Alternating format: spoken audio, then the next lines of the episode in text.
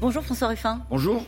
Euh, on va parler de votre film qui est sorti en salle euh, la semaine dernière. Mais d'abord, un mot sur un de vos sujets, euh, la question du pouvoir d'achat. Le gouvernement cherche le meilleur moyen d'aider les Français face à la hausse des prix du carburant. Alors, il y a plusieurs options. Baisse des chèques énergie. Vous avez une autre piste? Moi, je suis pour un double blocage. Je suis pour le blocage à la pompe, par exemple, sur l'essence. Et je suis pour le blocage. Vous savez, en un mois, de combien a monté. Je ne suis pas actionnaire je me suis intéressé à cette petite chose, plus 20% pour l'action totale en un mois.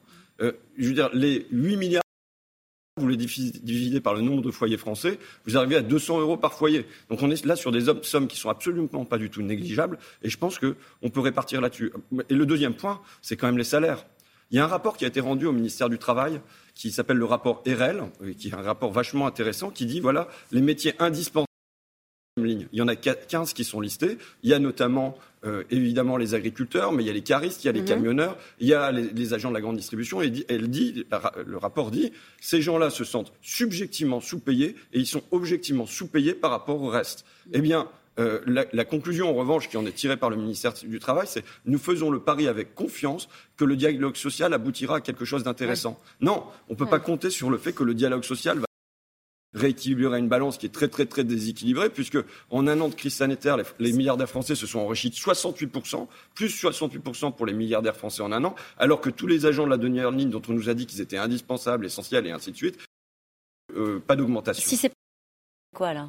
C'est des décisions politiques qui par exemple, on va y venir sur une série de métiers, là, mais dans le budget. Sur métier du soin Sur les métiers du soin ou du lien, sur des, métiers où il y a des temps partiels qui sont des temps partiels contraints. Il y a la possibilité. Il faut passer par la loi, Oui, bah oui, il y a la, possibilité de passer par la loi, de passer par des exigences, de relever le, taux horaire d'un certain nombre de métiers aussi. François Ruffin, on va y venir sur ces métiers, je vous assure, mais je voudrais parler de la jeunesse. Le revenu d'engagement pour les jeunes, on s'en souvient, c'était une annonce euh, du président de la République. Le gouvernement devrait débloquer 500 millions d'euros euh, et aurait revu son ambition à la baisse et se remet au final à compter bah, Écoutez, il revoit en permanence à la baisse. Moi, j'ai rendu un rapport sur la question euh, ce printemps parce que euh, sur la jeunesse, sur la jeunesse, parce que j'estimais qu'elle elle subissait une double peine, c'est-à-dire qu'on les a confinés pour protéger les personnes mmh. âgées. La jeunesse l'a largement accepté, mais à la place d'être récompensée pour ça, on l'a puni. On l'a puni sur, le, puni sur le plan social, puni sur le plan économique. Qui a payé le prix de la crise? Ce sont ceux qui étaient en emploi précaire, ce sont ceux qui étaient intérimaires, qui ont été les premiers qui ont été sortis de leur petit boulot. Et donc, on l'a vu avec des queues alimentaires qui sont sur des kilomètres, non pas pour les pauvres de notre pays, mais pour mm. la jeunesse en formation de notre pays. Et donc, j'estimais qu'il y avait une réponse qui aurait dû être une réponse immédiate à ça. C'est il y a la majorité politique, elle est à 18 ans dans notre pays. La majorité pénale, elle est à 18 ans dans notre pays. La majorité sociale et donc la possibilité d'obtenir le revenu social d'activité devrait être à 18 ans de la même manière. Et à ce moment-là, on a sorti du chapeau, quand je suis arrivé à ça, avec il va y avoir la garantie jeune universelle, dont on savait d'emblée qu'elle n'était pas universelle, donc, bon, dont on savait que tous les jeunes qui étaient étudiants, par exemple, n'y auraient pas droit. Et euh, plus, ça va, plus la souris est petite. C'est même pas que la montagne a couché souris, mais plus la souris est minuscule. Et là, dans le budget qu'on vote, on le vote en ce moment, en ce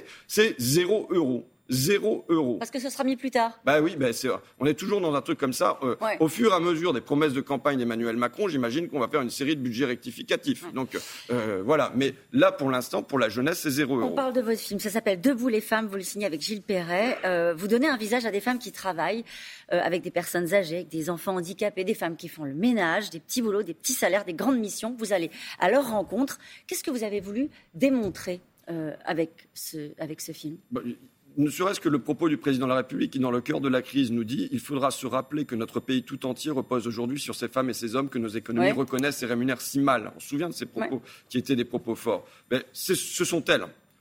Vous vouliez les montrer parce qu'on ne les voit pas? Bah Parce qu'elles sont, elles sont peu visibles, oui. Et parce que, pour moi, ce sont des grands boulots. Mm. Euh, ce n'est pas des petits boulots, ce sont des grands boulots. Mais, des grandes euh, missions, je disais. Euh, oui, c'est-à-dire s'occuper de l'essentiel de nos vies, c'est-à-dire nos enfants, nos malades, nos personnes handicapées, nos personnes âgées. Pourquoi on dit des petits boulots? Parce que parfois ce sont des horaires qu'elles essaient de mettre bout à bout et c'est vraiment bien raconté, bien vu dans le film et elles n'arrivent pas à des salaires complets. C'est-à-dire qu'on a des faux temps partiels, puisqu'on leur demande de faire, d'aller le matin, passer chez une personne âgée, euh, d'ouvrir ses volets, de sortir la personne âgée du lit, de la laver, de lui mmh. donner à manger, tout ça avec euh, quand même un œil sur le chrono pour que ça tienne en une demi-heure, puis de passer à un deuxième contrat comme ça. Elles vont éventuellement revenir le midi pour sortir une soupe du micro-ondes. Et puis, et puis parfois pour remplir la feuille des impôts. Voilà, e, exactement. Et le soir, elles vont revenir les mêmes, hein, avec une amplitude horaire donc de 11-12 heures, fermer les volets, mettre la personne âgée. Et donc, c'est des, des, journées à tout.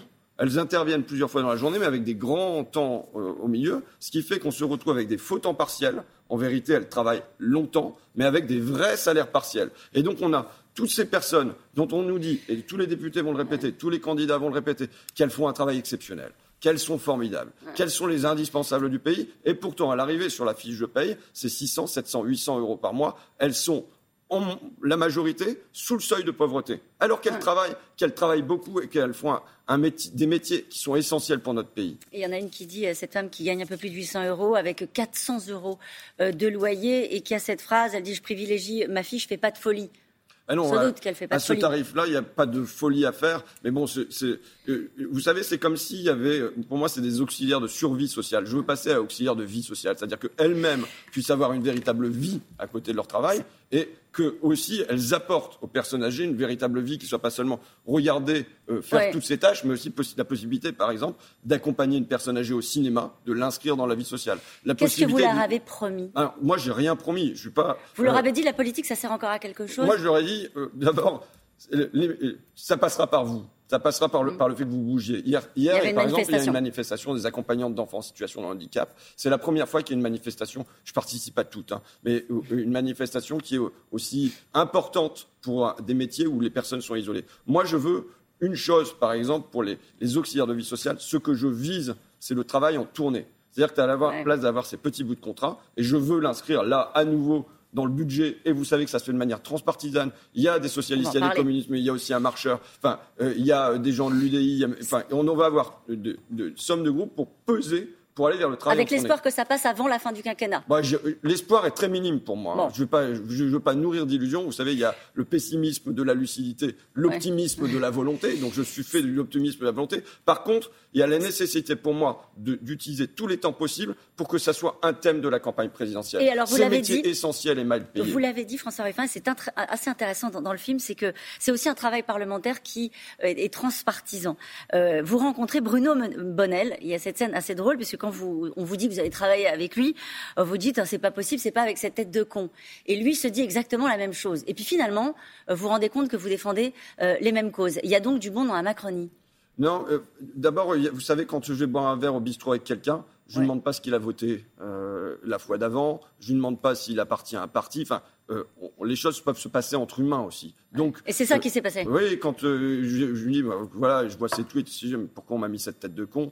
Et puis, je me dis, je vais aller boire un coup avec lui, puis on verra bien. Et d'abord, sur le plan humain, sur le plan du tempérament, ça passe, parce qu'il y a un côté rocker, joueur. On va mener une aventure, finalement, une mission, aller se balader en France, rencontrer les auxiliaires de vie. C'est une aventure, et voilà. Et ensuite, euh, euh, on va pouvoir euh, je vais voir qu'il y a chez lui quelque chose de très personnel, parce qu'il y a une histoire personnelle qui est liée à ça, qui le rend sensible à mm. cette question-là. Maintenant, vous savez, ce qui fonctionne à l'échelle d'un individu on passer les barrières politiques, les barrières idéologiques. Dès qu'on rentre dans l'hémicycle, ça fonctionne plus. Et je pas. Euh, la dernière fois, quand même, je me suis pris le mur des marcheurs sur tous mes amendements. Je recommence cette mm. année, mais je peux être très sceptique sur le fait que les marcheurs se convertissent quand même à aller donner de l'argent à ces gens-là plutôt que de le donner euh, à des suppressions de l'impôt de solidarité sur la fortune. Femmes. Elles votent ces femmes, elles vous ont parlé de la présidentielle Moi, je pense que pour l'instant, euh, dans le paysage politique, elles se sentent peu représentées. et, je pense qu'il y a un enjeu à faire qu'elles euh, sentent qu'il y a des voix qui parlent pour elles,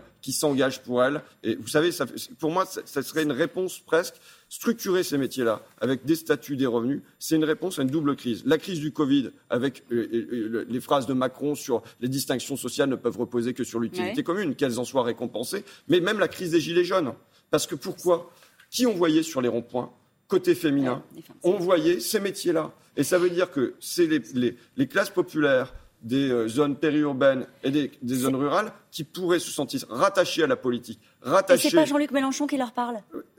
Je pense qu'on doit être plus fort sur cette question-là et qu'on doit se, se, faire entendre de manière plus, plus forte. Pour l'instant, elles ne se sentent pas peu représentées. Une question très simple, très rapide avant de terminer cette interview. Euh, pourquoi vous laissez planer le doute sur votre soutien à Jean-Luc Mélenchon? Est-ce que c'est le cas? Non, non. Si vous, vous, savez, si je me mets à parler de Jean-Luc Mélenchon là, qu'est-ce que ça va être le titre de, votre chronique, euh, de, la dépêche qui va sortir? Je connais assez de fonctionnement médiatique. Ça va être sur Jean-Luc, François Ruffin, Jean-Luc Mélenchon. C'est pas l'enjeu.